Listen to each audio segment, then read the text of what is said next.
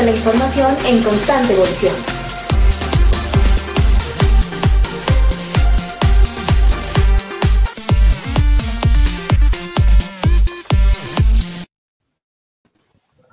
Infotecarios, muy buenos días, buenas tardes, buenas noches, en función de dónde nos vean o dónde nos escuchen.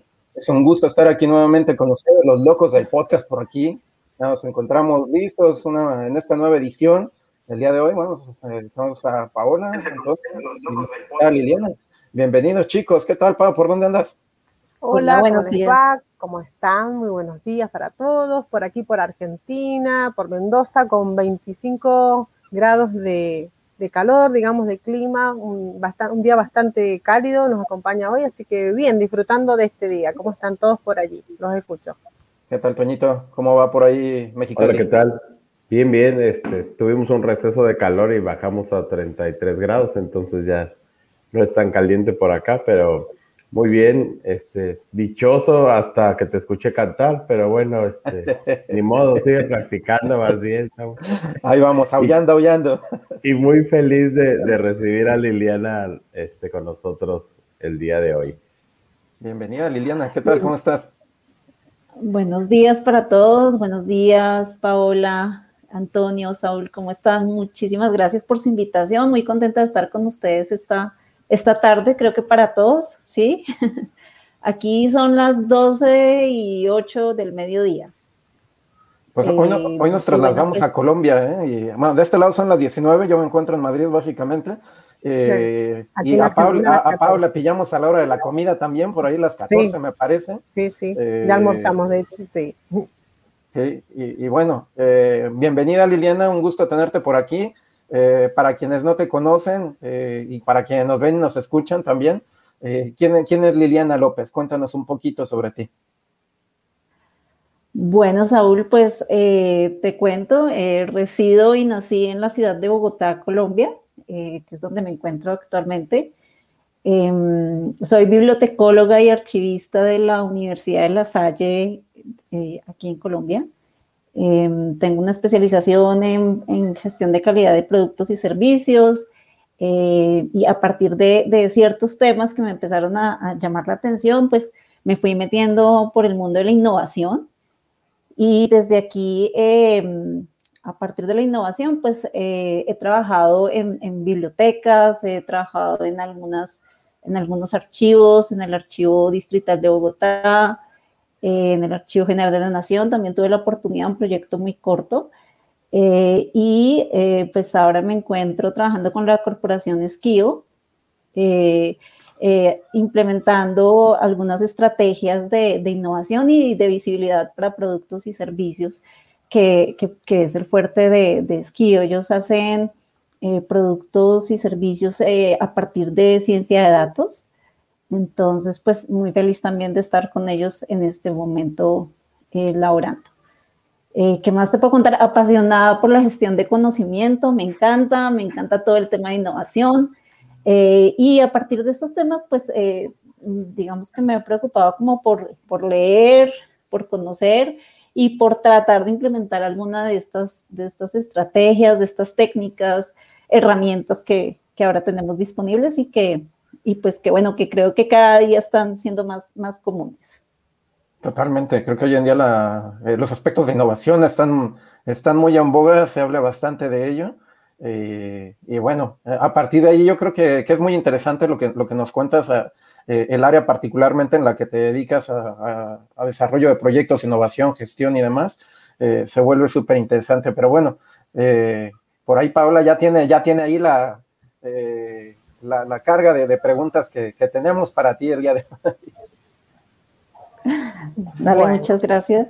Sí, la verdad que es muy interesante, sobre todo como en, este contexto de confinamiento, ¿no? De pandemia, las bibliotecas y los bibliotecarios, porque no, nos hemos visto en la obligación de innovar nuestros espacios, rediseñar y, bueno, digamos, de alguna manera redistribuir las, las distintas áreas de la biblioteca, considerando que ya no hay presencialidad en las mismas.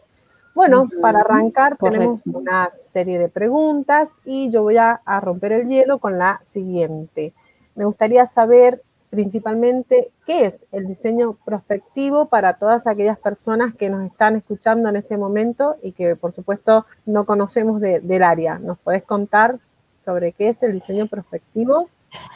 Claro que sí, el diseño prospectivo es una disciplina con visión global, sistemática, dinámica, eh, tiene en cuenta las evoluciones que, pues, que se van a vivenciar hacia el futuro eh, en todo lo que tiene que ver con eh, variables claves del entorno, tendencias, señales, precisamente como para entender un poco y visualizar un poco esos futuros posibles a los que deberíamos acercarnos, contemplar, tenerlos como, como en el radar precisamente para mm, que nuestros emprendimientos, nuestras empresas, las grandes organizaciones pequeñas, digamos que en, un momento de incertidumbre y de crisis como por ejemplo el que estamos viviendo, pues no tengan que cerrar, no tengan que eh, eh, finiquitar eh, sus negocios, sino que por el contrario ya venían preparados precisamente porque se venían contemplando todas estas variables que te menciono y, que son los factores más importantes que me permitan a mí eh, de pronto un poco eh, prepararme para esa incertidumbre. Bien, muy interesante. Y por ahí he leído un poco y bueno, nos ha ido comentando, digamos, detrás de cámara también sobre distintos tipos de diseño. Eh, ahora me gustaría preguntarte sobre qué diferencia existe o cuál es la diferencia que hay entre lo que es el design tricking y diseño prospectivo. No sé si lo mencioné bien, ahí vos me harás las correcciones necesarias, pero bueno, esa sería como mi segunda pregunta. Sí, el design thinking. El design. Eh, sí, bueno, el design thinking, eh, creo que mi internet está un poquito retardado, eh, pero te escuché la pregunta. Em, el design thinking, pues es toda una metodología de, de co-creación, ¿cierto? Donde empatizamos con los usuarios, definimos qué problemas tenemos frente a la situación del usuario, prototipamos, hacemos la ideación antes de prototipar, buscamos una solución dentro de esa ideación, que son todas esas propuestas innovadoras, todas esas ideas basadas en, en herramientas que fomenten el pensamiento creativo y que nos permitan eh, prototipar eh, la solución y bueno, y ya después evaluar eh, este prototipo. El design thinking está inmerso dentro del diseño prospectivo, ¿sí? Y el diseño prospectivo apunta más hacia la estrategia de la organización, ¿cierto? Entonces, si yo quiero acercarme un poquito al diseño prospectivo, puedo usar design thinking para acercarme a, hacer eh, soluciones innovadoras en cuanto a productos y servicios. ¿sí? Eh, ¿Qué sucede? Que de pronto el design thinking se centra más en el usuario, ¿cierto? En solucionar esos problemas de corto plazo, eh, mientras que el diseño prospectivo está enfocado a una estrategia a largo plazo, una estrategia, pues como su nombre lo indica, prospectiva. Entonces esto puede ir hasta 10 años. ¿Qué sucede aquí a estos 10 años? Que yo puedo ir implementando Design Thinking eh, para, a partir de las realidades del momento, eh, formular eh, soluciones para esos posibles futuros. yo creo que eso es, muy interesante. al hablar un poco de Design Thinking, finalmente creo que es un poco, un poco la, metodología básica que se utiliza hoy en día para los procesos de innovación en términos generales, ¿no? Y más cuando hablamos incluso de, de, startups, particularmente del mundo de startups, creo que se habla bastante. Y bueno, también por allí hace un momento estábamos viendo en pantalla eh, Design Thinking for Libraries, que es una página que les puede ayudar también a quienes nos vienen, nos escuchan para adentrarse un poco en la metodología de diseño y de co-creación de Design Thinking particularmente. ¿no? Eh, en este sentido, eh, ¿tú cómo crees que que se puede llevar a cabo este trabajo de, eh, de co-creación y de diseño utilizando este, este, este, aspecto de design thinking particularmente. ¿Y cómo, ¿Y cómo ves tú la incidencia particularmente en esa, en esa, en ese diseño de, de, una planeación que pudiera ser la planeación de cualquier biblioteca, de un nuevo servicio, en, en, en, esa visualización a futuro de, de la misma planeación.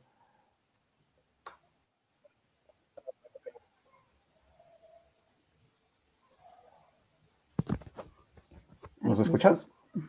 Aló, aló. No, no, no, no, no te escuché muy bien. Te escuché un poco con intermitencia, discúlpame. Sí, te preguntaba un poco que cómo, cómo, cómo ves que es la incidencia del design thinking para este proceso de, eh, eh, de co-creación y de creación y en los procesos de planeación a futuro, eh, para, para, nuevos servicios en bibliotecas o para, o, para, o para una planeación interna de la misma biblioteca también. Sí, lo importante, digamos que para yo poder aplicar design thinking es que mm, la organización sí debe tener como esa estrategia prospectiva, ¿no? Eh, yo puedo igual, si, no, si, no, si, la organización o la entidad eh, a la que pertenezca eh, la biblioteca o en el caso de bibliotecas académicas, por ejemplo, si, si la entidad no tiene este pensamiento prospectivo, pues simplemente me va a quedar como una aplicación de herramientas y de metodologías eh, que sí pueden llegar a solucionar eh, problemas del momento, eh, pero pues que se pueden perder con el pasar del tiempo, porque si pues la organización no está teniendo una visión prospectiva para sus soluciones, ¿cierto? ¿Cómo puedo aplicarla? Pues yo tengo una serie de, de, fases que separé dentro del diseño prospectivo y dentro de una de estas fases, eh, nosotros podríamos eh, implementar Design Thinking, ¿sí?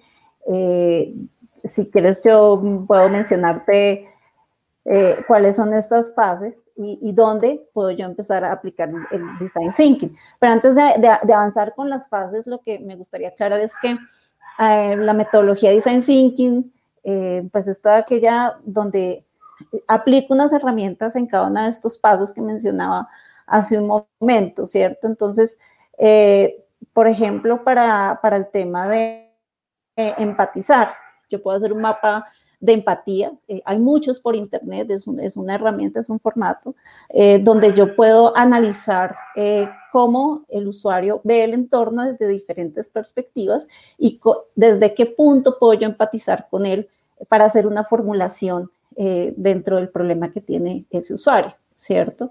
Ya después de que yo aplico, por ejemplo, un mapa de empatía, entonces eh, empiezo a, definir cuál es el, posible problema que tenga este usuario. ¿Cómo lo puedo hacer? Generalmente lo que uno hace en estos casos eh, son reuniones de focus group, tiene mesas de trabajo con el usuario, posteriormente con expertos, eh, o incluso desde diferentes disciplinas que me permitan a mí identificar qué, cuál es esa vivencia de usuario y por qué se está presentando eh, el, problema que se haya identificado. Ya después de que eh, identifique el problema, entonces entro ya a idear con esta misma mesa de trabajo, se empiezan a hacer formulaciones de solución con un previo análisis también de, del entorno y de lo que sucede alrededor de esta problemática específicamente.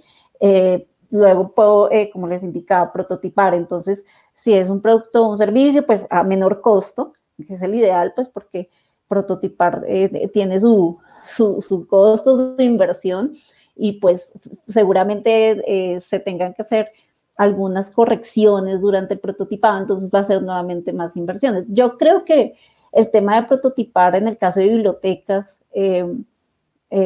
podríamos revisarlo ¿cierto? Y especialmente eh, cuando se quiere hacer una formulación de producto. Mm, creo que es más, más, un poco más fácil y de pronto menos inversión financiera eh, si lo pienso desde el punto de vista de prototipar un servicio, ¿sí? Y posteriormente, pues eh, ya vendría esa evaluación de, bueno, qué está pasando con el, el producto o servicio que se formuló, qué comportamientos ha tenido, qué incidencias del mercado tiene, qué incidencias eh, del, usuario eh, le pueden estar afectando, no le están afectando. Entro a hacer una evaluación eh, para seguir haciendo correcciones, o sea, digamos que es un proceso hasta que se encuentra la solución eh, satisfactoria para ese usuario, porque es lo que yo identifiqué en ese mapa de empatía. En ese mapa de empatía yo identifico emociones, por ejemplo. Entonces me siento incómodo cuando voy a la biblioteca y me encuentro con eh, que hay una sección para, no sé, por ejemplo, ahora que, están implementando en ciertas áreas cosas muy específicas como juegos o eso, entonces yo tengo que buscar una solución de que pueda eh, responder a ese mercado que sí quiere ir a la biblioteca y jugar, y al otro mercado, el otro nicho, que quiere ir a la biblioteca, a la biblioteca pero quiere ir a leer, que era lo convencional y lo, y lo clásico, ¿no? Tiene mucho que ver eh, con el tema, perdón que te haga un paréntesis, Lili, con el tema de Marketplace, de Marketplace, perdón, que se utiliza mucho hoy en día, y con el tema de la experiencia de usuario. Sobre eso tiene mucho que ver, vos no dirás que sos la especialista en el tema, Ahí como hablas de distintos nichos, algunos eh, optan por juegos, otro por lo que es propiamente la biblioteca, brindar servicios de lectura e información, creo que tiene que ver, ¿no es cierto? Sí, total. Sí, de hecho, eh, también es una de las tendencias que, se vienen identificando en el entorno y las bibliotecas lo están eh, acuñando, lo, están implementando y ha traído una serie de resultados eh, muy interesantes porque fomenta todos los procesos de gestión de conocimiento, ¿cierto? Entonces hay unos espacios de, de co-creación, hay unos espacios donde yo puedo intercambiar conocimiento con, con mis colegas, con otros profesionales y con quienes están em, compartiendo algunos de estos requerimientos pero sí, evidentemente va muy, muy de la mano.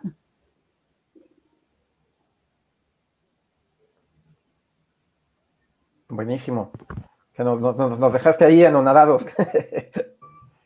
El, eh, el, análisis que haces, eh, ¿cómo es tu colaboración con los usuarios? Porque a veces eh, es muy difícil poder detectar sus necesidades precisamente porque no tienen un idioma tan técnico como el que manejamos atrás del escritorio, pero es muy importante saber leer esas necesidades y pasarlas al tema bibliotecario. Eh, ¿Cuál es el procedimiento que ustedes hacen en, ese sentido para, poner al usuario en la misma, en la misma frecuencia? Sí, pues eh, digamos que lo que nosotros generalmente hemos hecho es que se identifican eh, a través de encuestas, de cuestionarios eh, y también de reuniones de focus group, donde pues ellos transmiten esas necesidades. ya tiene que entrar como a su contexto y, entrar a compartir su vivencia, ¿sí? que es como lo que nos indican, ponernos en, los zapatos de, del usuario y de alguna forma poder identificar a través de, de alguna herramienta como la, que te acabo de mencionar, eh, qué sentimientos tiene, si tiene frustración frente a cierta situación. Entonces, sí es un poquito salir de esa parte técnica del escritorio, de dejar atrás de pronto un poco de, normas y de, convenciones que tenemos frente a la profesión eh, y de, eh, de, cara al usuario entrar, adentrarnos en su vivencia y en su experiencia frente a la biblioteca. ¿sí? De hecho, eh, en algunas ocasiones hasta uno mismo comportarse como un usuario frente a la unidad de información que está analizando o la biblioteca en la que está, se está analizando y tener todo el proceso de comienzo a fin para saber que, cómo vivo yo el servicio y cómo lo estoy sintiendo y qué me está generando, qué sentimientos me está generando. Eh, esa es la forma, mm, digamos que, que es la más usada. Eh, y lo que ya yo puedo hacer eh, posteriormente es retomar esta información, consolidarla y eh, entrar a evaluar paso a paso qué tan real ya es detrás del usuario, ¿cierto? Entonces, ¿qué sucede cuando el usuario está viviendo el paso 1, paso 2, paso 3? y cómo nosotros estamos brindando este servicio o la entrega de este producto eh, en ese paso 1, 2 y 3. Entonces sí empieza ahí como un contraste entre los procesos eh, y la cara que se le está dando al usuario y lo que el usuario también está, está viviendo. Excelente. Tu servicio también eh, lo brindar o lo brindas, no sé, como asesoría a otras universidades o solamente lo implementas en, en, donde tú estás trabajando?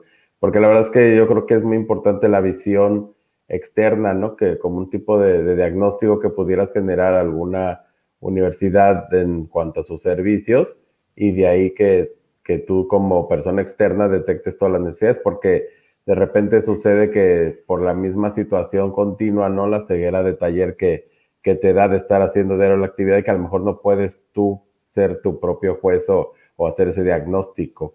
¿Tú brindas ese servicio de asesoría? Eh, a, través de la corporación Esquío se hacen algunas asesorías relacionadas con estas metodologías, pero fíjate que hay algo muy importante con el diseño prospectivo, ¿sí? Y es que uno no puede vender un paquete de consultoría de diseño prospectivo. Y esa fue la razón por la, por la que surgió este artículo eh, a través de Activística. Bueno, aprovecho eh, aquí para hacer la cuña. Em, yo pertenezco voluntariamente a un, em, a un grupo que consolidamos con unos colegas.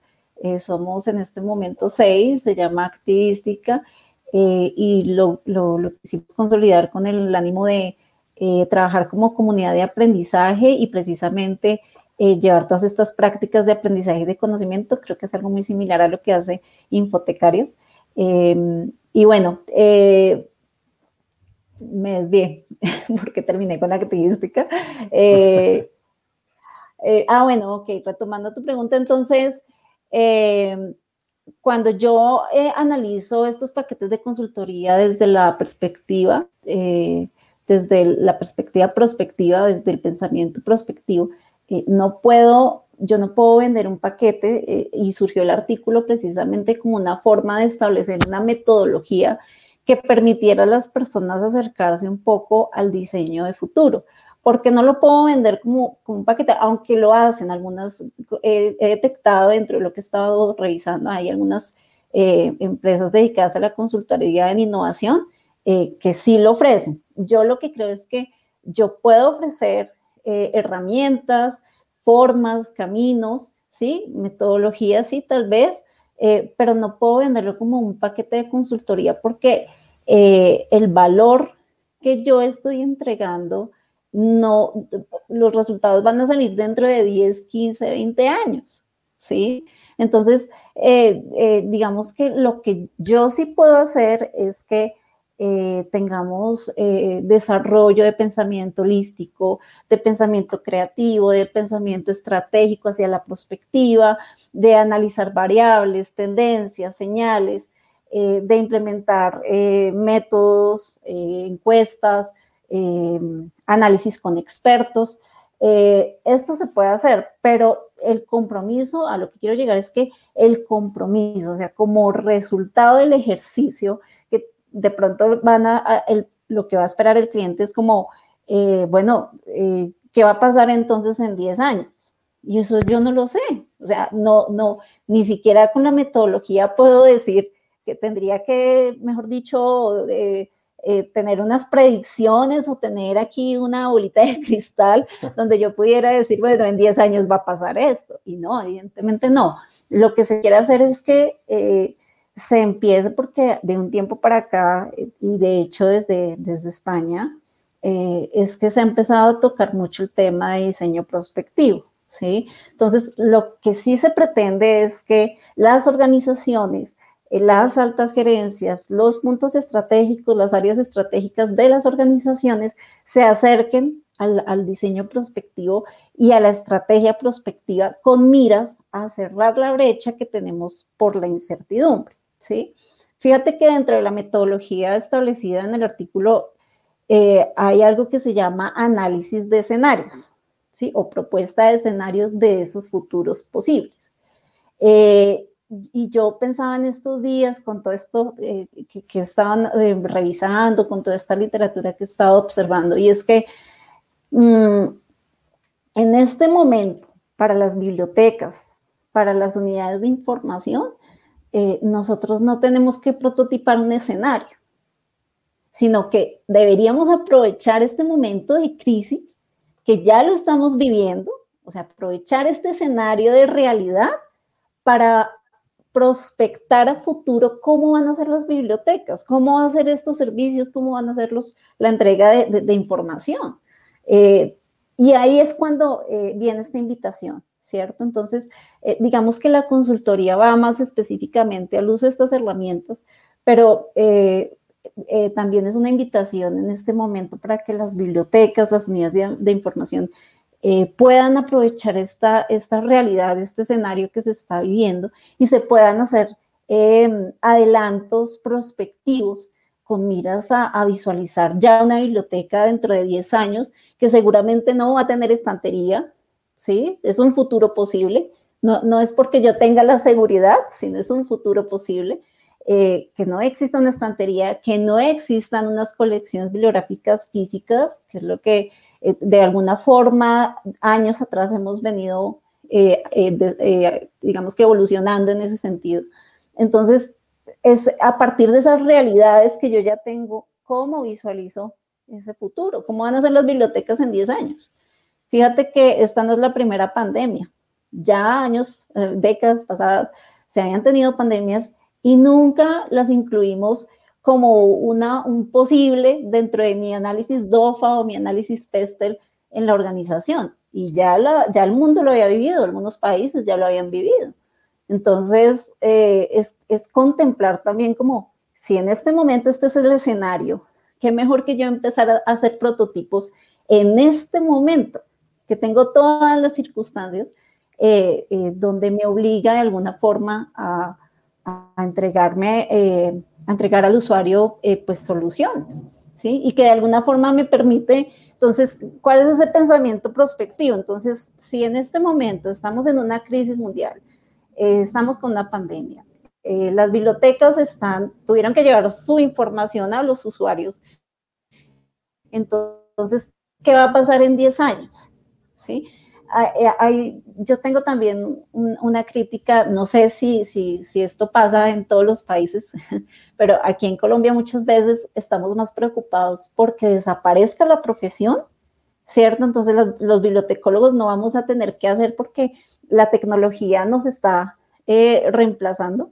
Eh, entonces, ¿qué vamos a hacer nosotros? Entonces, yo, yo, yo creo que el camino más que entrar en angustia y pánico es cómo va a ser mi labor como bibliotecólogo dentro de esos 10 años. ¿Será posible que eh, por cada 10 estudiantes, por cada 20 estudiantes, se necesite un bibliotecólogo?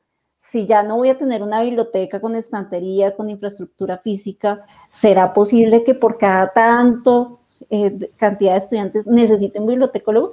No, y lo primero que pensamos es vamos a desaparecer. Y resulta que puede ser lo contrario. Exacto. Yo creo que ahí, si me permites, puedo meter un, un, bocado, Lili. Y eso aquí también, creo que, bueno, en los países donde están hoy los chicos, en México y en España, donde está Saúl también, siempre obviamente abogamos porque la profesión siga estando y permaneciendo. Yo creo que lo que cambiamos en nuestro caso, eh, y bueno, esto es una acotación personal que quiero que me permitan poderla hacer, es cambiar de escenario. ¿sí? Yo creo que cambiamos de escenario y debemos eh, de focalizarnos en adquirir habilidades que estos nuevos escenarios nos van de alguna manera empujando. Por ejemplo, nos transformamos en tutores dentro de las aulas virtuales en, cuanto a lo que conlleva las bibliotecas universitarias, bibliotecarios de enlace, en curadores de contenido, sin nosotros desde la virtualidad, más allá de que los alumnos puedan estar o no muy empapados con las tecnologías, creo que nuestro rol es y va a seguir siendo para mí, desde mi punto de vista, importante en cuanto y en tanto eh, sigamos permaneciendo en estos entornos virtuales. Yo creo que la biblioteca de acá a 10 años va a desaparecer físicamente y va a estar total y completamente trasladada a lo que es la parte virtual y digital. Y ahí hay, tiene que haber la figura del bibliotecario que asista a un docente, a un investigador, a una autoridad. Creo que em, vamos a jugar un rol muy importante y bueno, me parece que está bueno verlo y visibilizarlo de esa, de esa manera. Alguien tiene que mediar y curar esa información seguramente y brindar todos esos servicios y formar, seguir alfabetizando a esta comunidad de usuarios desde los entornos digitales y para eso es nuestra labor. Creo que hacia ahí es donde debemos de apuntar. Sí, totalmente. Incluso hay, expertos incluso que señalan la... Ah, perdona, perdona, adelante, eh, Liliana. Sigue, sigue, sigue tranquilo, no te preocupes, sigue. Sí, sí, te decía que bueno, incluso hay, bien dicho por, por Paola, creo que eh, el, trabajar con, el, con este diseño prospectivo te, te va a abrir un abanico de opciones, ¿no? Finalmente vas a poder prospectar hacia dónde quieres ir y, y, y, qué servicios quieres también, también en el futuro, ¿no? Hay, eh, hay expertos incluso que, que llaman ya esta década la década pandémica por allí, eh, significa que la, que la pandemia seguirá y que bueno, tendrán que incorporarse estos elementos dentro de los procesos de, eh, de planeación y de proyección que, que tenemos de, la, de, las bibliotecas, de los servicios, del desarrollo profesional y bueno, de, de todo, de todo el entorno finalmente, ¿no? Eh, hablabas de, de, una serie de, de etapas. Eh, ¿Cuáles son esas etapas que, que se plantean? Eh, ya habías mencionado el análisis de escenarios, pero bueno, ¿qué otras, qué otras etapas hay en este, en este diseño prospectivo? Sí, antes de, avanzar con estas, con estas cuatro fases y, de pronto un poco eh, a favor de lo que ustedes están comentando con respecto a nuestra profesión, es que evidentemente sí debemos trabajar ahora habilidades, o sea, ya no podemos quedarnos como los bibliotecólogos que eh, voy y registro un préstamo en un equipo o hago servicio de referencia. No, yo creo que el reto eh, va a estar, como le indicas, Paola, con esa cercanía eh, prácticamente de tutoría eh, y, estar ahí con, con, con, los usuarios. Eh, y, y, algo muy importante es todo el tema de, de, todo este mundo de información que ahora tenemos gracias precisamente a, la virtualidad y a los, a los avances digitales, a las bases de datos, a todos estos elementos que ahora están dentro de las bibliotecas. Entonces, la tarea, creo que la tarea es ardua eh, con respecto a la selección de información, hacer esa curación de contenidos y saber qué vamos a entregar, con qué valor vamos a entregar. Eh, y, y, creo que es muy importante que como profesionales avancemos a otras disciplinas que nos permitan aportar como bibliotecario, o sea, no, yo no estoy diciendo que cambiemos pues de profesión, sino cómo nos integramos a otras disciplinas que nos permitan aportar con valor, ¿cierto? Y bueno, respondiendo a tu pregunta, Saúl, eh, sí, hay cuatro fases que mm, yo eh, planteé dentro de, dentro de la metodología que les comentaba, y es que eh, yo traté de tomar como los elementos eh, que en este momento eh, me sirven para acercarme a ese diseño prospectivo eh, dentro del contexto bibliotecario, ¿cierto? Y hago esta, esta observación porque, bueno, sí, tenemos una primera fase que es precisamente el análisis de entorno.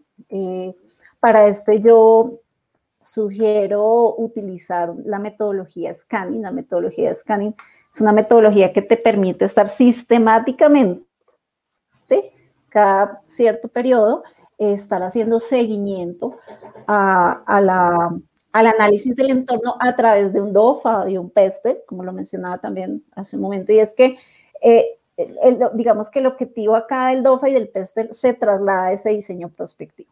¿sí? Empiezo a analizar los factores del entorno, empiezo a analizar eh, cómo, qué está sucediendo en este momento, y que de esto eh, puede ser mi fortaleza, puede ser mi debilidad, pero enfocado luego a, que esta información me sirva para eh, el diseño prospectivo. Eh, son herramientas, lo que es y Tester, pues son herramientas de, de clásicas, ¿cierto? De, de, planeación estratégica, pero su uso pues eh, ya sería con ese objetivo. La segunda fase es eh, identificación y elección de tendencias. Y fíjate que eh, a veces cuando analizamos todas estas herramientas y, y estas propuestas eh, para hacer diseño prospectivo, eh, uno dice, bueno, pero ¿cuáles son las tendencias del mercado? Hay muchas que uno puede consultar en algunos libros específicos o bueno, en, algunas referencias bibliográficas, pero para este caso yo quise nombrar que, de hecho para mí pues, fue una sorpresa, que existe un centro de análisis de futuro de la ALA, de la American Library Association. ¿sí? ellos surgieron en el 2013, ellos arrancaron en el 2013 y lo que ellos están haciendo es que a través de este centro de estudio eh, están analizando cuáles son esas tendencias eh, del mercado eh, que están incidiendo para las bibliotecas, que están incidiendo en el consumo de las personas, en sus comportamientos. Entonces, ellos tienen ya un portafolio de tendencias totalmente estructurado. Entonces, de pronto cuando vemos esta metodología, metodología, podemos decir como, no, hombre, yo a qué horas voy a hacer análisis de tendencias o dónde las voy a buscar, pues este es el, el, el portal donde están totalmente consolidadas. Eh, hay unas que tienen que ver con robots, hay otras que tienen que ver con inteligencia artificial, con big data. Eh, hay muchísimas ya establecidas que podemos utilizar.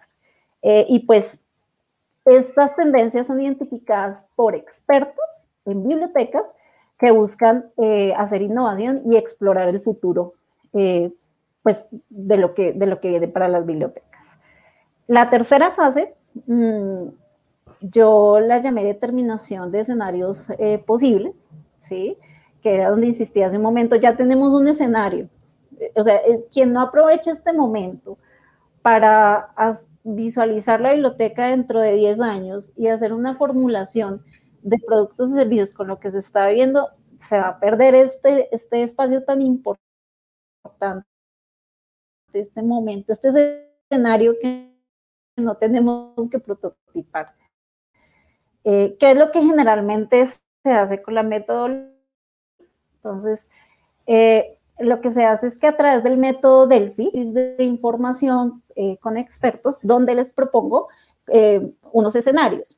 Hay algunas personas que dicen como, no, no es bueno tantos escenarios porque la incertidumbre va a ser más grande y la, la, respuesta, pues la gama de opciones va a ser inmensa y pues, tendrías que eh, invertir más esfuerzo, ¿cierto? Entonces, la sugerencia es que máximo se analicen cuatro posibles escenarios, ¿sí?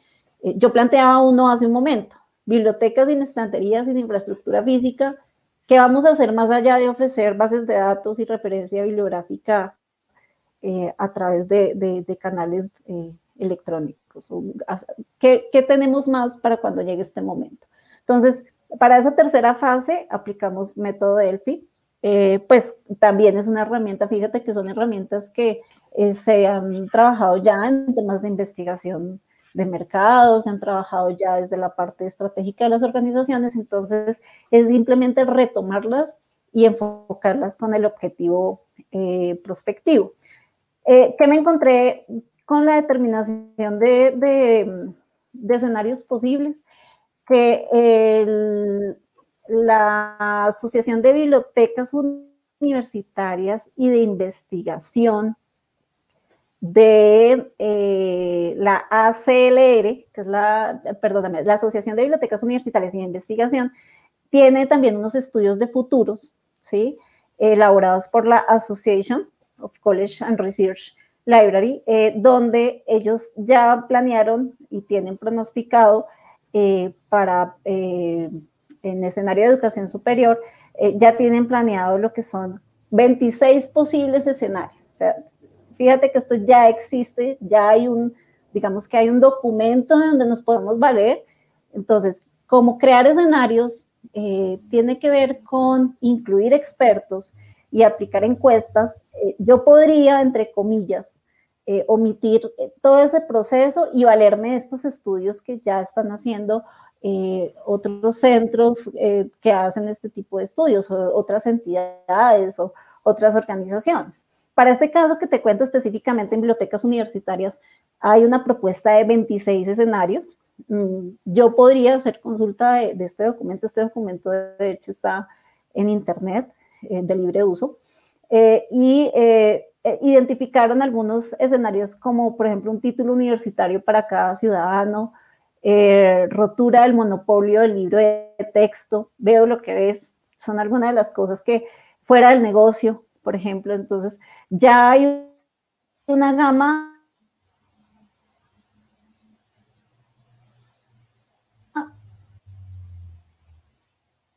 en, este caso de 26 escenarios que yo podría utilizar y empezar a visualizar mi biblioteca. Tienen que ver con el contexto de, de donde me encuentro.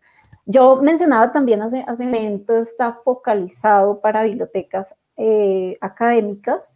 Yo podría verificar que de estos escenarios, de estos 26 escenarios posibles, eh, puedo acuñar o puedo eh, integrar al tipo de biblioteca que yo, en la que me encuentro, una biblioteca pública, por ejemplo. Entonces, son estudios muy precisos, sí, pero yo eh, puedo valerme de ellos y puedo revisar hasta dónde puedo entrarlos a mi contexto, ¿sí? Con las bibliotecas tenemos una ventaja y es que los servicios son los mismos.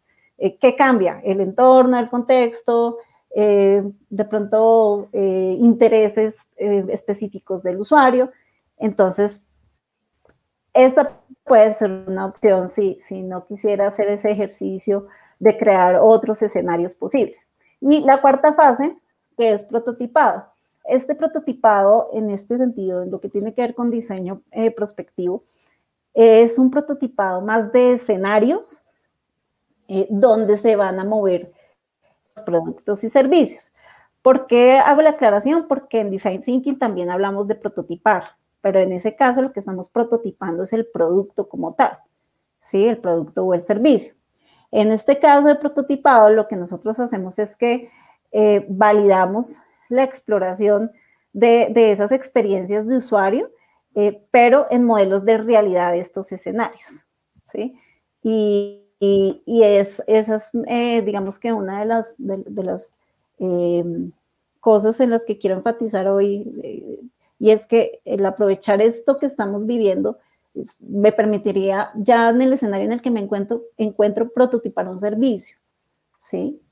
Entonces, es aprovechar eh, en, la crisis que nos encontramos eh, para yo prototipar un servicio y ponerlo a prueba y decir si funciona en este contexto, en este escenario que tengo en este momento, para visualizar cómo pueden ser esas realidades a futuro. Esas son las cuatro fases. Buenísimo. Bueno, ya, ya, empezamos a hablar un poco del, eh, de, la, de, las bibliotecas en el futuro y desaparición y se revolvió el chat ahí auténticamente, ¿no? Toda la gente empezó a decir, no, no, no, eh, no, no van a desaparecer las, las bibliotecas y bueno, eh, te traslado algunas de las preguntas. bueno, ya, una pregunta rápida ahí, Toño, y luego, y luego le, le, seguimos ahí. dice, pregunta de Iván, Iván Carrera. Eh, ¿Qué futuro les espera a las bibliotecas infantiles? Eh, vamos a sacar la bolita de cristal. yo, yo, mi propuesta para este caso es que em, me comentaban que en el chat dicen que no van a desaparecer las bibliotecas. Mi propuesta para, para, para esta pregunta es que analicemos esos posibles escenarios, ¿sí? Eh, puede que la biblioteca no desaparezca, como pueda que sí, o sea, yo tengo que analizar futuros posibles, la posibilidad de que esto suceda. ¿Qué está pasando ahorita con la educación virtual? Mm, no necesitamos un salón de clases en este momento para recibir clases. Que tenga algunos ajustes dentro del proceso, que se tengan que hacer ciertas correcciones metodológicas. Eh, sí, claro, seguramente. Y de eso trata precisamente el diseño prospectivo, que yo tengo un tiempo para ir ajustando a esa realidad que posiblemente vaya a ocurrir. Eh, con respecto a la pregunta que, hace em, em, la persona que, está en este momento en, en, nuestro público, lo que yo le puedo sugerir es analice cuatro escenarios posibles y más con niños que se pueden hacer tantas cosas, ¿cierto? Eh, es difícil porque la atención de ellos eso es una, de, las, señales que tengo que analizar. Eh, es difícil porque los niños tienen un tiempo de concentración muy corto y ellos se van a cansar. Entonces, ¿cómo puedo yo llegarle a estos, a estos usuarios con unas características específicas? Eh, a entregarles, eh, a enseñarles a leer, a acercarlos a la literatura, a que adquieran este hábito. Pero la invitación, además de que él analice cuatro posibles futuros, es que analice las tendencias que hay en este momento en el mercado, que pueden ser muchísimas. Los niños están ahorita muy conectados con la tecnología y vemos que se han hecho desarrollos de, por ejemplo, audiolibros, eh, incluso eh, en Facebook Live se está, haciendo promoción de lectura y entonces sale el, el, promotor de lectura con sus títeres y estas cosas. Entonces yo puedo analizar todas estas herramientas y las tendencias que en este momento, por la crisis que estamos viendo, se están moviendo para yo entregar una respuesta posible a, a, a este tipo de usuario. Esa es mi invitación. Yo no, yo no podría decir, mira, eh, esto es lo que va a suceder. No, yo lo que sugiero es que se contemplen esos escenarios posibles, ¿sí?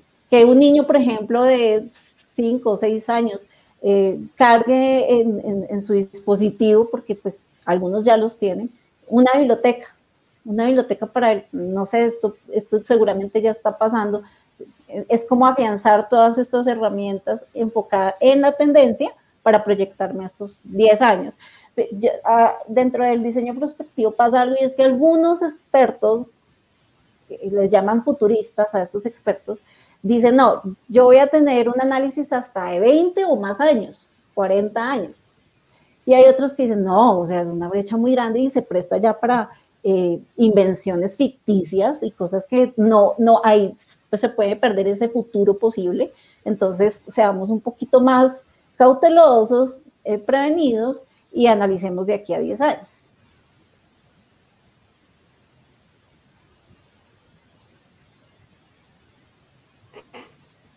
Pues yo creo que la verdad es que eh, el tema está increíble y hay muchas aristas en las que podemos opinar. Siento que nos hace falta también como bibliotecarios buscar quien nos represente dignamente ante las autoridades, porque por lo menos hablando en América Latina, las estadísticas de todos aquellos que tienen acceso al Internet es reducida, no hay presupuesto. Como saben, hoy en día los datos son costosos y la capacidad económica que se tiene, por lo menos en América Latina, no deja como para que tengamos usuarios que todo el tiempo tengan Internet, ni tampoco considero que eh, todos los servicios digitales eh, sobrevivan a los desastres naturales en una situación de quedarnos sin información cuando no haya, cuando hay un huracán, un terremoto, un, cualquier situación que solamente lo resuelve las colecciones en físico.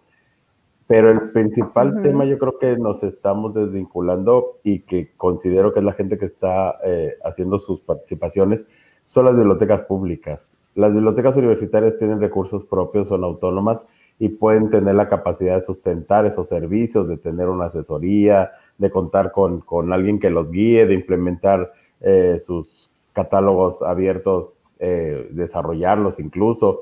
Pero, ¿qué pasa con las bibliotecas públicas y la formación de los usuarios? Ahí es donde está habiendo una, un parteaguas en donde estos no tienen ese mismo apoyo.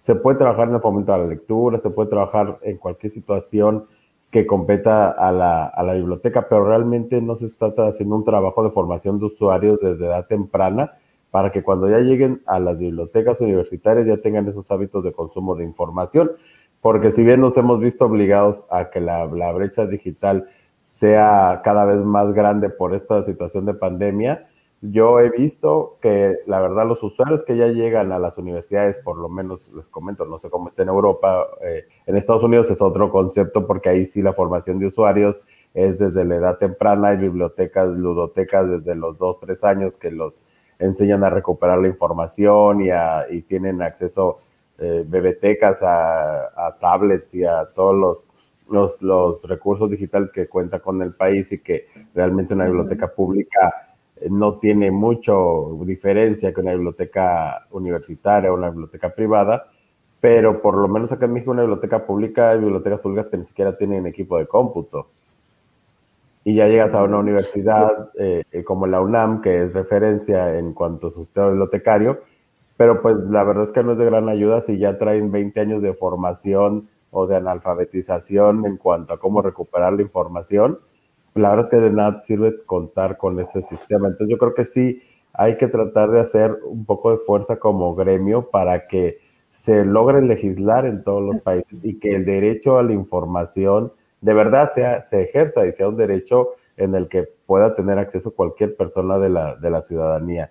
Y yo creo que ahí es cuando entonces vamos a poder dar este, este gran salto de poder tener usuarios que utilicen y que recuperen, que citen sus referencias y que tengan ya hábitos para que las universidades sea mucho más fácil todo este consumo de la información y que aprovechen las herramientas que les dan las universidades, porque llegan los, los chicos de primer ingreso a las universidades y aunque tengas 10.000 recursos electrónicos o tengas infinidad de bases de datos y cuentes con Elsevier, con EBSCO, con todas las que conocemos, no saben usarlas y, y hay quienes cursan toda la universidad y ni siquiera las usan.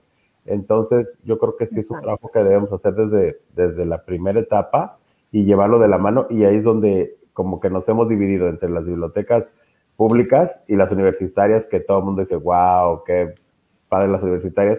Pero pues de nada nos sirve que tengamos tanta capacidad económica en las universidades si los chicos no la van a utilizar, o a veces ni los docentes, ¿no? Creo que es muy importante lo que... Perdón, adelante. Eh, sí, no, eh, eh, es muy cierto lo, lo, que dice Antonio, es muy importante, digamos que mis respuestas han, han estado focalizadas a un tema también tecnológico, pero ¿qué puede pasar dentro de ese escenario en el que hay una población vulnerable que no tiene recursos y que su único acceso a la información puede ser una biblioteca local o una biblioteca comunitaria? Y alguien hace poco me preguntaba, o sea, que el libro, eh, si yo me imagino un escenario futuro donde el libro vaya a desaparecer, voy a perder el placer de tocarlo. Y mi respuesta fue, ah, si miramos las tendencias, hay tendencias para las personas eh, que son de pronto eh, resistentes hacia la tecnología, hacia el cambio, y, y, hay una tendencia que perfectamente encuadra en, este contexto esta persona que me hacía esta pregunta, y es que hay una tendencia vintage o de volver al pasado, y seguramente que en el momento en que, suponiendo que, desaparecieran eh, las bibliotecas, adquirir un libro en papel se va, o sea, va a ser al revés, ya no va a ser el tema de adquirir el libro eh, electrónico, sino que va a haber un nicho que va a querer adquirir libros en papel por el solo hecho de tocarlo, de tenerlo, de coleccionarlo, eh, y, seguramente que a futuro esto puede pasar. Eh, también puede pasar, eh, y, hace poco veía que fue una tendencia que está dentro de este portal que les comentaba, y es que, y me sorprendió muchísimo, es que hay, personas que están buscando esto en Japón, están buscando la biblioteca para ir a dormir. ¿Por qué? Porque tienen la tecnología a su alcance en su casa y ahora necesitan un espacio donde puedan tener un libro, leerlo tranquilamente y estar totalmente desconectados de todos estos distractores. Y uno dice, o sea, ¿cómo así? Nos pensamos mucho en tecnología cuando hablamos de innovación, ¿cierto? Pensamos inmediatamente en el componente tecnológico, pero puede pasar un escenario eh, futuro posible donde exista un nicho de mercado no solamente por falta de recursos, sino que por más que tenga toda la tecnología en su casa, no va a querer saber de ella, sino va a querer estar con un libro solo y va a querer ir a una biblioteca física.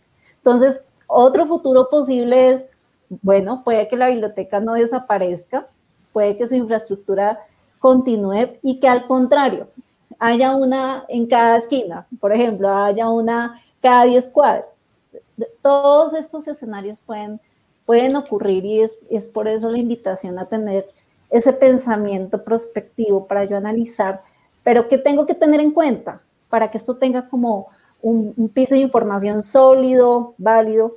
Yo tengo que analizar las señales del entorno, yo tengo que analizar las tendencias, yo tengo que analizar las preferencias de los usuarios, ¿sí? es porque entonces vamos con la tecnología, entonces nos volcamos y, desatiendo estas poblaciones vulnerables que mencionas, Antonio. No, yo tengo que diversificar mi portafolio de servicios para ofrecer respuesta a cada uno de estos nichos. Y tengo que pensar en cada uno de ellos. Y tengo que fortalecerme con políticas públicas y convencer al Estado de alguna forma, a través de estas políticas públicas, eh, cuáles son esas estrategias de acceso a la información. Claro. Eso, es algo que tenemos que tener en cuenta. Ya nos llevamos casi una hora y de veras que podemos seguir hablando otras cinco. Está muy impresionante, el tema. impresionante el tema y el debate que se genera, ¿no? En el buen sentido de la palabra. Si me permiten, yo lo que quería comentar es eh, que mm, coincido con muchas de las personas que van escribiendo y van comentando, no, no, no, abogamos en ninguno de los casos y creo, quiero hacer la aclaración porque la biblioteca desaparezca, no, no al menos de mi persona. A lo que me refería hace rato es que el bibliotecario nunca va a desaparecer. En realidad, a eso me refería cuando decía que vamos a cambiar de escenario, pero obviamente no abogo porque las bibliotecas desaparezcan. Hoy nos toca transitar esta situación tan difícil donde cada uno trata de hacer lo mejor que puede con los recursos que cuentan y creo que en muchos de los casos, sobre todo aquí en Argentina, lo interesante es que se puede hacer realmente, plantearnos, ¿sí? junto con las personas que nos representan, ya sean las autoridades o los organismos municipales, gubernamentales y demás, cuál es el estado de situación de cada uno de estos tipos de biblioteca y cada uno decidir eh, justamente lo que hace falta acá en Argentina, trabajar el tema de las políticas públicas, trabajar en conjunto con esas áreas que les compete, tomar las decisiones políticas y ver qué, em, qué se puede hacer, qué se puede implementar en cada uno de nuestros espacios. Pero por supuesto que no abogamos porque desaparezcan definitivamente. Lo que decimos es que el rol va a migrar o va a ir cambiando según cuál sea el panorama que, bueno, que nos toca atravesar y que todos conocemos a partir de esta situación de pandemia, y eh, todo este camino que nos lleva hacia lo tecnológico. Pero bueno, la verdad que es, muy, pero muy interesante este podcast. A mí me ha dejado con la, boca abierta y muda porque la verdad que la estaba escuchando atentamente y es, es mucho lo que se puede hacer. Y yo como bibliotecario de una universidad me interesa muchísimo saber en qué sitio puedo encontrar esa guía que vos comentabas. No sé si nos puedes comentar. Hay mucha gente que seguramente le va a interesar. ¿Dónde podemos encontrar eh, un escrito, una guía, recursos, estrategias para aquellos que podamos y tengamos la posibilidad de innovar en nuestras bibliotecas.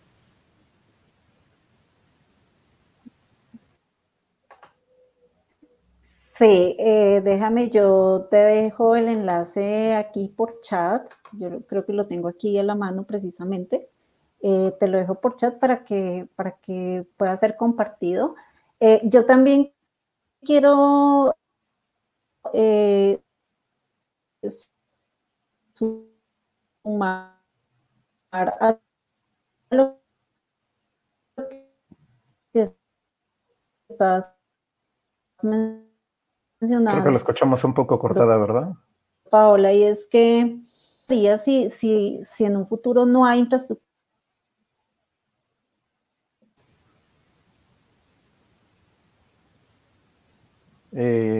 ¿nos escuchas? Es ahí la infidelidad de la digitalización. Hablando de los posibles escenarios, ¿no? No planteemos más posibles escenarios. ¿Qué pasa si algún día nos quedamos sin internet? Ahí no hay, ya no, ya está, ya nos fuimos, ya no hay más escenarios. Ahí se arma un debate, otro debate para otro podcast. No, la verdad es que hay internet, hay que invertir. Lo que nos va diciendo Liliana es increíble. La verdad, y me queda un poco la duda también de en, ese proceso, y, ahora si, la recuperamos por ahí, preguntarle un poco de cómo, ir ajustando, ¿no? Porque al final si es un proceso de planeación a muchos años, ¿cómo vas ajustando año tras año, no? ¿Cómo se diagnostica la experiencia del usuario para innovar y brindarle un servicio según cuáles sean sus necesidades? Esa era la otra pregunta que yo quería este, que nos pudiese compartir. Lili, ¿estás por ahí? Ya te tenemos de vuelta. ¿Estás con el micrófono cerrado, me parece? Sí. A ver, activa. No, eh, no te escuchamos, eh, Liliana. hola. Ah, ya. Ya, ya, ya. Qué pena con ustedes que mi internet ha estado fallando un poco. Eh, lo que mencionabas en instante, entonces te voy a dejar los enlaces aquí en el chat. Eh,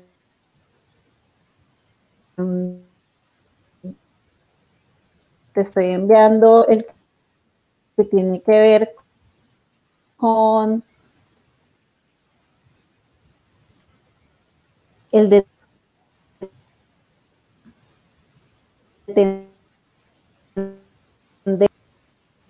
eh, y, ah, bueno, es. Sí, ahí, ahí te escuchamos.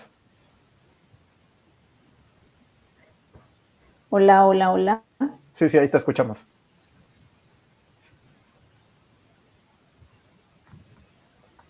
Eh, ¿Nos escuchas, Liliana?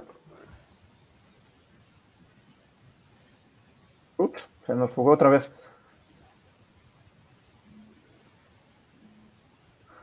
Bueno, por ahí vamos, a, vamos a agregar también la información, ya nos ha compartido un poco el, el, el dato de la referencia de la cual nos hablaba Liliana, así que lo, agregaremos también ahí al, al, chat. Pero bueno, ¿ustedes cómo, cómo, cómo ven? ¿Se podrá ser aplicado en, desde sus perspectivas? Señor Paola, ¿cómo lo ven ustedes? Yo creo que hay que hacer un estado de situación, que es lo que comentaba recién, en cada uno de nuestros lugares. Entendamos que son diferentes contextos, las universitarias, las públicas, las populares, las escolares, y tiene que ver también con el poder de decisión, que a veces no depende de nosotros, sino de alguna autoridad, de algún gremio de, o de, algún, de alguna figura política. Por eso es muy importante que se, eh, para abogar ¿sí? y para exponer nuestra realidad, nuestra situación, eh, debemos involucrarnos en estos colectivos bibliotecarios, ya sea desde lo municipal, a nivel provincial o nacional, porque es justamente un lugar específico desde el cual podemos muchas veces eh, plantear estas situaciones y obtener una respuesta, eh, a diferencia que si uno va solo como bibliotecario a plantear el contexto que hoy le toca atravesar.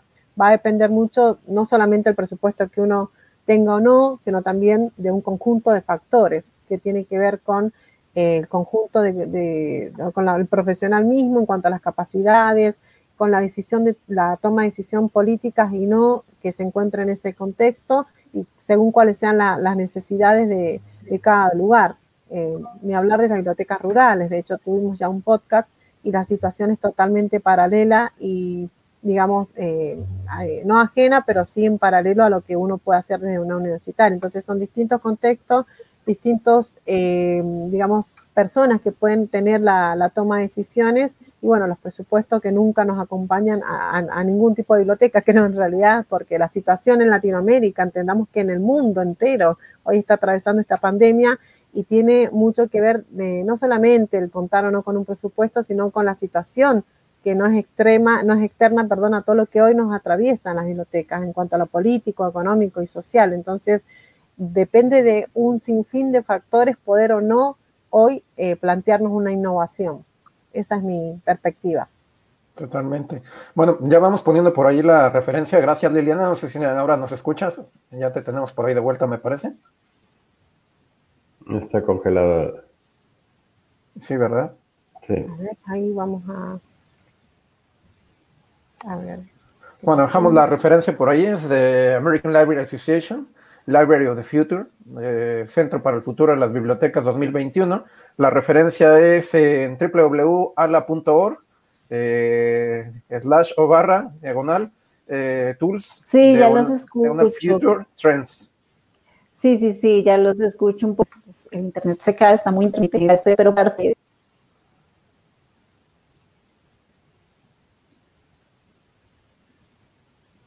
No pues bueno, todos estos, estos detalles son los que tenemos que mejorar y que pujar porque haya una mejora en esto, que nos garanticen los gobiernos mejores políticas públicas, mejor acceso a la información, al Internet.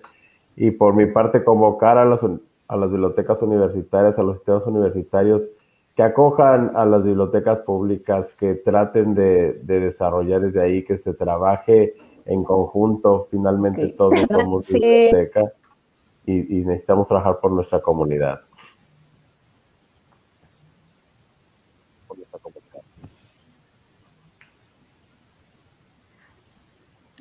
Hola, creo que ya, ya, ya, estoy de nuevo. Qué pena con ustedes. Eh, bueno, acabo de enviar la otra. Sí, ya los, ya los logro escuchar. Está un poquito retardadito, pero ya los logro escuchar. Eh, acabo de enviar la otra referencia, que es la de eh, estos escenarios posibles, los 26 escenarios posibles. Creí que tenía el enlace aquí, pero eh, ese es el título del documento, Pensando en el futuro para los bibliotecarios académicos, educación superior en el 2025. Y el documento es de la ACLR.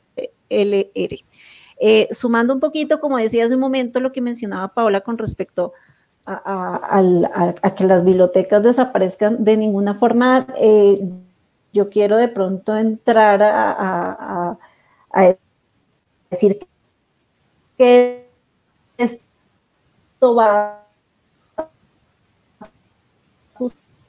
suceder.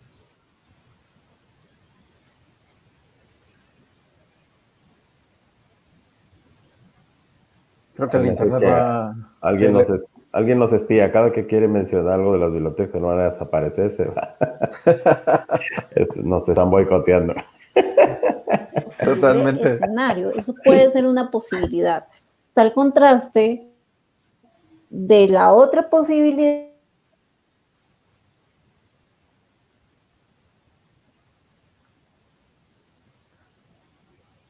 Bueno, parece que son los problemas de la, de la red, básicamente, ¿no? Justo que quiere hablar se corta el- en internet.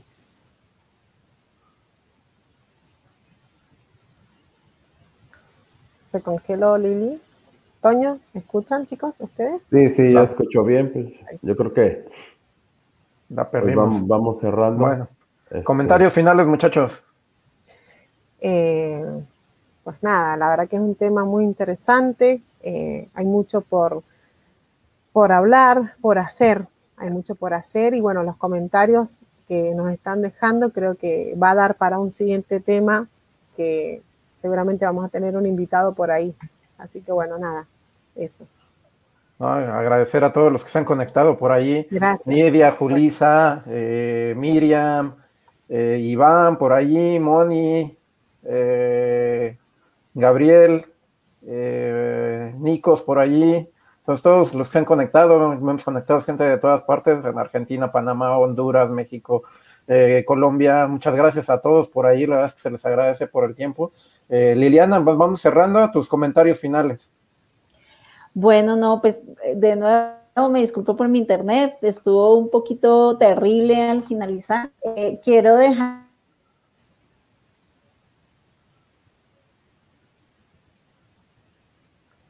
Es el diablillo del internet por ahí que la... Eh, en el que...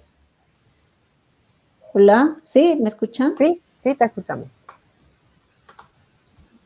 Sí. Bueno, quiero dejarlos con una frase de Alvin Toffler eh, en su libro El shock del futuro, eh, donde menciona que los del siglo XXI no serán aquellos que no puedan leer y escribir, sino aquellos que no puedan aprender, desaprender y reaprender. Es eh, un Claro. extracto del libro El shock del futuro de Alvin Toffler. Eh, y los quiero dejar con esa frase. Eh, quiero darles las gracias por su invitación eh, y quedo atenta para cualquier inquietud en la que pueda colaborar con muchísimo gusto. ¿Algún correo electrónico donde te podamos contactar, la gente que te quiera escribir? Ahí sí, Saúl lo podrá eh, mi correo- seguramente. sí, ya,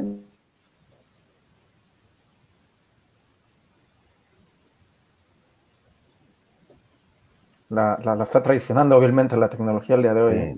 eh, ya. Ahí es la antena de conejo que está.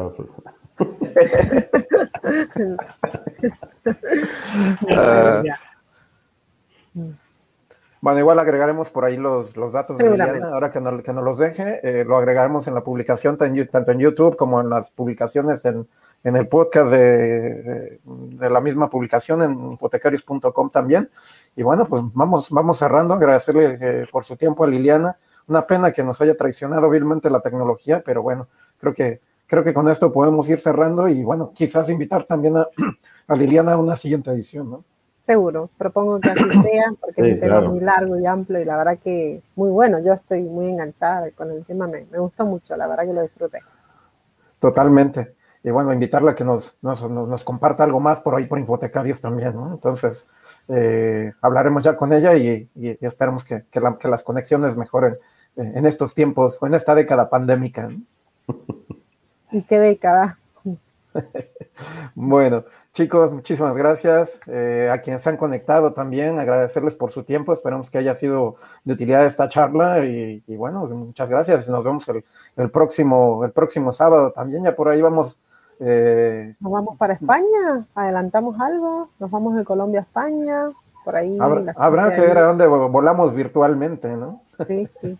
Esto es lo bueno de la conexión, que podemos volar hacia donde queramos. Siempre y cuando el Internet nos lo permita, por supuesto. Valga la aclaración. Todo depende del Wi-Fi, tal cual. Totalmente. Totalmente. Bueno, pues chicos, eh, la verdad es que te hemos, te hemos extrañado, Toño, porque los cierres tuyos son, son, son una joya auténticamente. Así pues que nada, ya, ya escucharon, ¿no? La tecnología es, está ahí y por eso tienen la obligación de compartirnos para que demuestren en verdad que saben usar la tecnología y que la información se divulga. Así es que los invitamos a que compartan, ya saben, con sus amigos, con su familia, pero sobre todo con sus peores enemigos. Yo sé que son los que más los van a amar. Así es que compartir la información y espero que Saúl hable con su tío Carlos Slim para que ya tengamos mejor red internet aquí eh, para ustedes. Pero no dejen de seguir Infotecarios, somos un gremio, somos bibliotecas todos y ya lo decía el hashtag de Arisbet, ¿no? Todos somos biblioteca. Así es que gracias por estar con nosotros. Un placer, Pau, Saúl, un abrazo. Por supuesto, para mí también. Totalmente un abrazo. Cuídense y bueno, nos estamos viendo virtualmente el sábado próximo. Besos, chau, chau. Totalmente, ya le diremos al tío Carlitos que mejore por ahí las, las conexiones, ¿no? Pues sí, por lo menos. Hasta la siguiente, chicos. Un abrazo. Abrazos desde Mendoza, hasta luego.